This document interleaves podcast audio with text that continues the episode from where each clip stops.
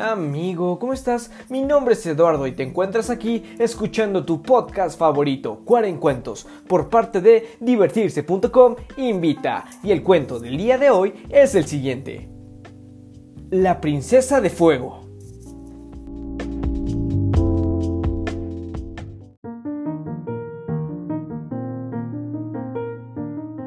Había una vez una princesa increíblemente rica, bella y sabia cansada de pretendientes falsos que solo se acercaban a ella para conseguir sus riquezas, hizo publicar que se casaría con quien le llevase el regalo más valioso, tierno y sincero a la vez.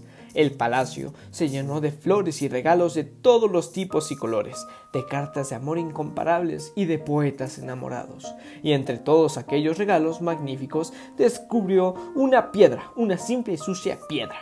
Intrigada, hizo llamar a quien se la había regalado y a pesar de la curiosidad mostró estar muy ofendida cuando apareció el joven y éste explicó diciendo Esta piedra representa lo más valioso que os puedo regalar, princesa. Es mi corazón.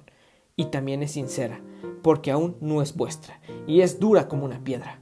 Solo cuando se llene de amor se ablandará y será más tierno que ningún otro. El joven se marchó tranquilamente, dejando a la princesa sorprendida y atrapada, quedó tan enamorada que llevaba consigo la piedra a todas partes y durante meses llenó al joven de regalos y atenciones, pero su corazón seguía siendo duro como la piedra en sus manos. Desanimada, terminó por arrojar la piedra al fuego. Al momento vio cómo se deshacía de la arena y de aquella piedra tosca surgió una bella figura de oro. Entonces ahí comprendió que ella misma tendría que ser como el fuego y transformar cuando tocaba separando lo inútil de lo importante. Durante los meses siguientes, la princesa se propuso cambiar en el reino, y como con la piedra, dedicó su vida, su sabiduría y sus riquezas a separar lo inútil de lo importante, acabado con los lujos, las joyas y los excesos, y toda la gente del país tenían más comida y libros.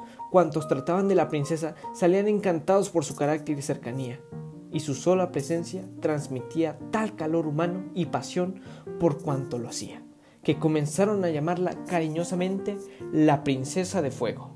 Y como con la piedra, su fuego deshizo la dura corteza del corazón del joven, que tal y como lo había prometido, resultó ser tan tierno y justo que hizo feliz a la princesa hasta el final de sus días.